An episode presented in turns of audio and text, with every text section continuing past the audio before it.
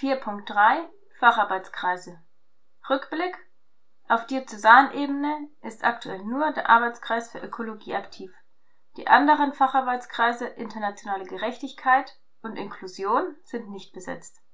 Einblick Wir freuen uns, engagierte Personen gefunden zu haben, die das Thema Ökologie in unserer Diözese vorantreiben und bearbeiten möchten.